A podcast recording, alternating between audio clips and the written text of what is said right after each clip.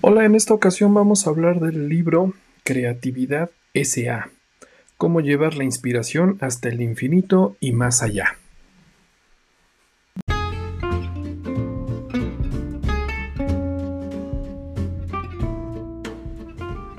Hola y bienvenido a mi primer podcast del año. Te deseo un feliz 2021 y que esté plagado de buenos deseos salud y que esta pandemia ojalá ya termine. Yo soy Beto García y en esta ocasión vamos a hablar sobre la obra Creatividad SA. Este libro es biográfico en el sentido de expresar el crecimiento y la fundación de una empresa de animación y los embates que sufrieron los directivos de esta compañía. Surgió esta empresa y, creció gracias al desarrollo de un software propietario encargado de realizar animaciones de los dibujos que podrían ser detectados a través de múltiples objetos, con lo cual generaba un movimiento y una interacción con, los, eh, con la luz, generando el movimiento tridimensional conocido como cualquier otra persona en una afirmación real. Además de que Pixar empezó a utilizar libretos con mucho más interacción y con mucha más realidad a la interacción humana, generando sentimientos mucho más verídicos.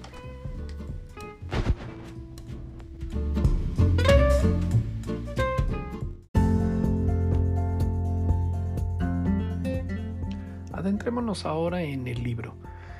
Esta empresa fue fundada y fue creada por John Lasseter y todo un grupo de ingenieros. ¿Cuál fue el objetivo principal de esta compañía? Poder generar y poder diseñar animaciones con un software que ellos mismos desarrollaron. ¿Cuál era la ventaja de este software en comparación con una animación que todo mundo ya conocía de manera tradicional bajo el cargo de Disney? Bueno, pues este software tenía la capacidad de poder controlar y darle movimiento a pequeños grupos de píxeles dentro de una imagen como si fueran un movimiento totalmente independiente. ¿Dónde podemos notar esta versatilidad del software? Realmente eh, en los aquellos personajes que tienen pelaje, típicamente un, un Sullivan, en Monster Inc. Si se acuerdan de él, es el monstruo color azul, el más este, temeroso de todos los monsters, y él está cubierto de pelo. Si se dan cuenta y si se acercan un poco a la pantalla la próxima vez que vuelvan a ver esta película, se van a dar cuenta que en los movimientos que hace tanto de cuerpo, de brazos, de cara, el pelaje se mueve cada uno de esos cabellos de manera independiente y eso le da una percepción a nosotros como si fuera un personaje con vida propia, que vive en nuestro planeta, vive en nuestra ambientación. Ese software fue la base de la creación y la fundación de la empresa de Pixar para generar animaciones y obviamente en vías de crear largometrajes.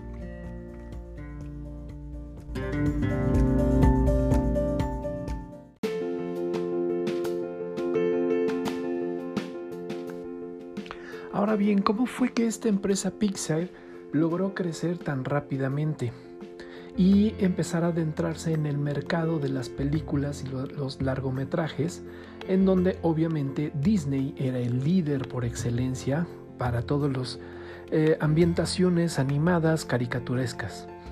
Seguramente es de conocer este nombre, Steve Jobs. Obviamente todos lo conocemos por haber sido el fundador de la marca de Apple. Pero para aquellos que no lo sepan, tuvo eh, un percance en su propia compañía. La mesa directiva tomó una decisión de despedirlo. Y entonces en ese momento, con, un, con bastante tiempo libre y dinero que tenía en el bolsillo, pues fue como tomó la decisión y reconoció la alternativa de Pixar y este software como una iniciativa eh, pues nueva hacia el mercado de animaciones. Y entonces tomó parte de la inversión y de la mesa directiva de esta nueva empresa. De esta manera entonces eh, tenía dos grandes ideas Steve Jobs. Una, aprovechó sus montos de inversión para participar en Pixar y la otra, a la par, fundó la compañía Next Software Inc., que a lo largo del tiempo se convirtió en el sistema operativo que ahora conocemos como Mac OS y el sistema de procesamiento que traen ahora los equipos como base de Mac o Macintosh, tal cual. Entonces para la parte de inversión con la empresa de Pixar, realmente no se metió de lleno en la operación de esta compañía, más bien fungió como consejero y como inversionista. Realmente John Lasseter fue quien tomó las riendas y seguía a la cabeza de esta empresa. Pero entonces, ¿en qué favoreció el que hubiera entrado Steve Jobs a la compañía?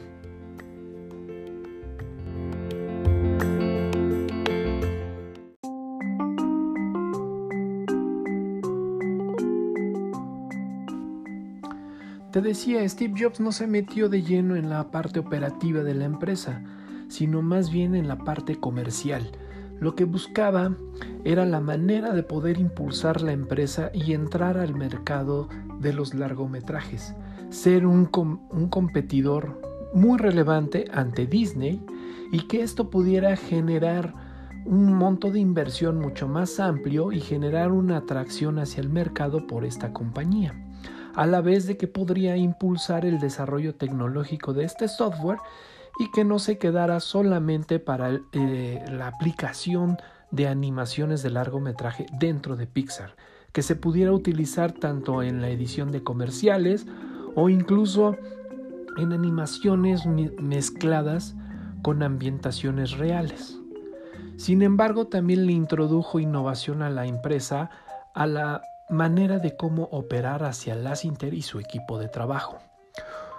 En el libro también se describe grandes cambios que fueron mermando y que fueron también partícipes de la creación de este gran monstruo que es Pixar.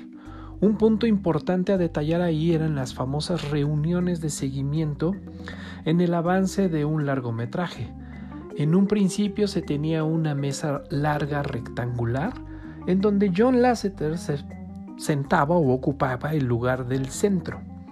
Y de ahí se empezó a, a tener una notoriedad de que la silla que ocupara cualquier otro miembro, entre más cercano estuviera a John, era más importante y más relevante su opinión. Esto lo percató John y entonces decidió eliminar esta gran mesa y convertirla en una mesa redonda. De esta manera no existía una cabeza y cualquier persona podía ocupar cualquier lugar, a la vez de que cambió su perspectiva y anunció que las opiniones de todos eran escuchadas.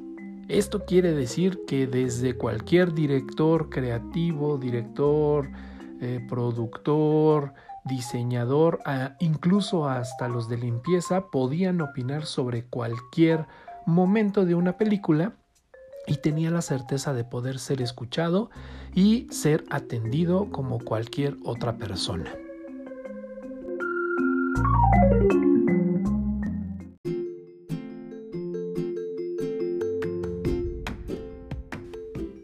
Otro gran punto importante que se denota en el libro fue la implementación o la manera de cómo pensar en el siguiente largometraje o incluso cómo debería de estar plasmado la película, ya no verlo como una caricatura simple y corriente a las que nos ha venido acostumbrando Disney, donde son eh, figuras animadas, bailando, cantando, siempre hay un final feliz, y aunque tienen momentos dramáticos, pero en realidad no, no tienen ese gran efecto y va muy enfocado hacia niños pequeños.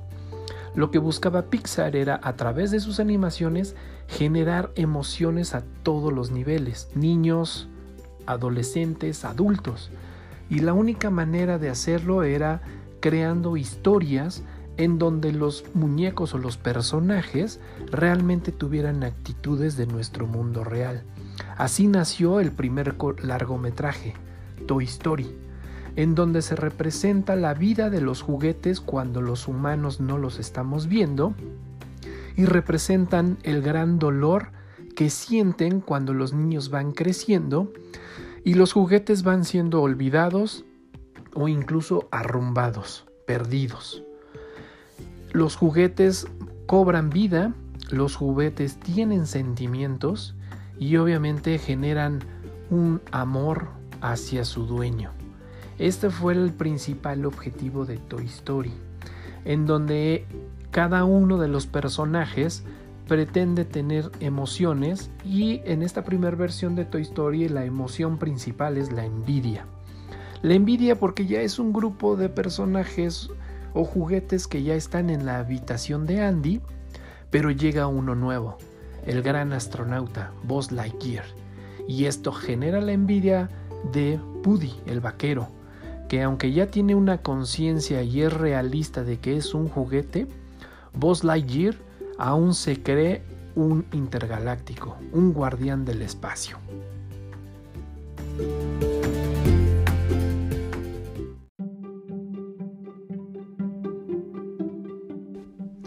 Ahora bien, como resultado de eh, adoptar las emociones y las actitudes humanas hacia los juguetes, generó o les dio como resultado un Oscar. Un Oscar al que le quitó de las manos a Disney. Obviamente para Disney le abrió los ojos y le abrió la intención de que esta empresa o al menos ese software debería de estar dentro de las filas de producción de Disney.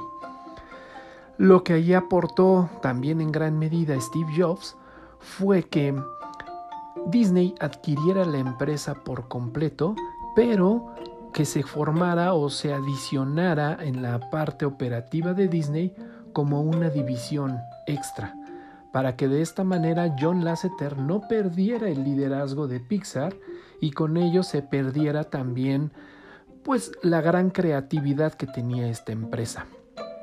Obviamente también Steve Jobs negoció de que la propiedad intelectual del software sigue siendo de John y de todo el equipo directivo y de socios de Pixar. De esta manera entonces lo que se buscaba es una, un joint venture. Pixar apoyando a Disney con el software para crear nuevas animaciones. Pero también Disney aprovechó la manera de pensar y la manera de plasmar las nuevas películas animadas. Disney ya estaba generando o ya estaba en un momento de aburrición. Esta nueva inyección de Pixar le daría un gran impulso. Y en ese momento yo recuerdo que estaba en auge las famosas princesas, películas o largometrajes animados basado en personajes femeninos. Sin embargo, era una monotiridad porque seguían manteniendo la niña pobre que se enamoraba del joven rico y de esta manera iba avanzando ante la sociedad y pues terminaba en un vivieron felices para siempre. En Pixar no era eso.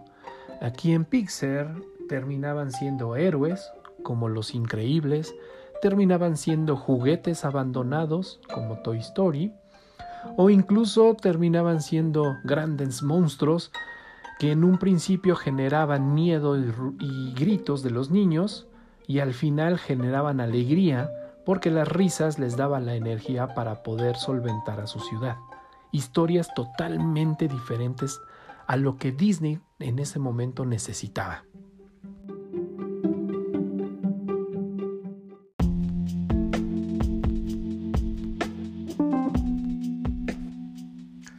Otro punto importante que se demostraba aquí en el libro era la diferencia de oficinas en donde trabajaba Pixar y donde trabajaba el grupo de animación de Disney.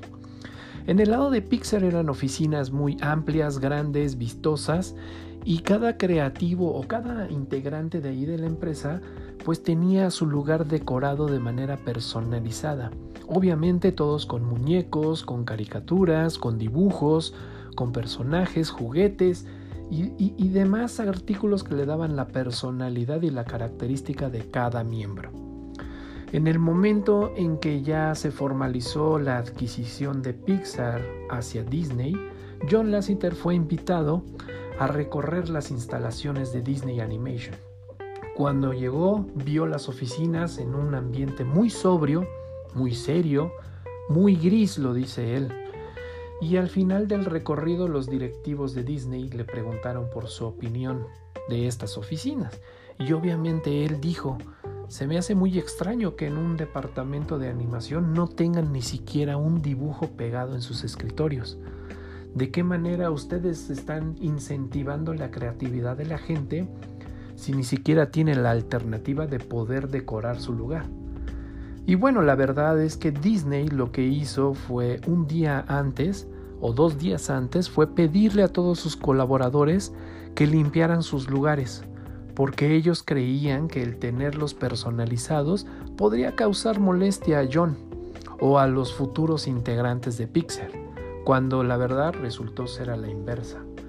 John lo que está favoreciendo en la actualidad en esta asociación entre Pixar y Disney Animation es la apertura creativa, la apertura de opinión y generar nuevas historias, generar ambientaciones humanas en un ambiente virtual animado por personajes que causan gracia, miedo, terror y al final sentimientos.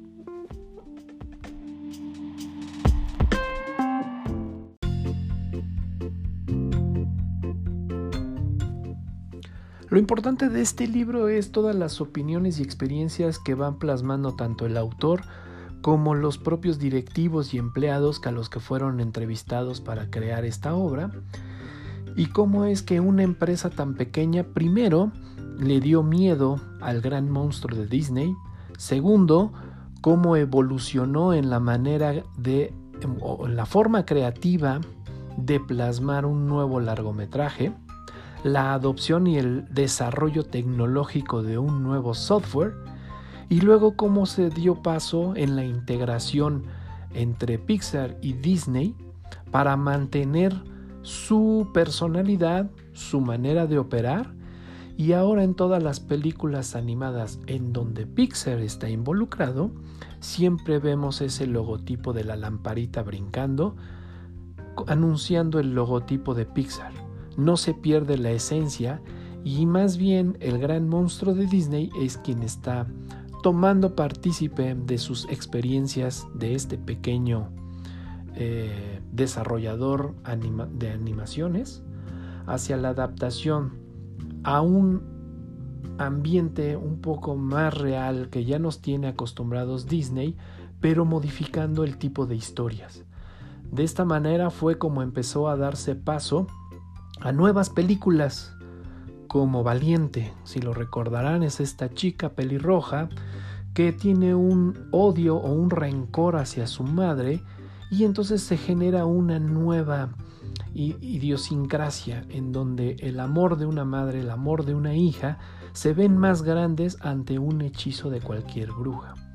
Aquí se termina y da paso a un nuevo Disney Animation. Este libro marca un gran paso de cómo las empresas pequeñas pueden adoptar grandes cambios y aunque por mínimo que parezcan, pueden generar resultados muy grandes. Si tú eres un pequeño emprendedor, te lo recomiendo mucho porque te puede dar grandes ideas de que aunque tú te sientas pequeño, los, los pequeños pasos van a dar grandes resultados. No te quedes en el camino, sigue esforzándote, sigue cambiando y no pierdas ese gran ímpetu.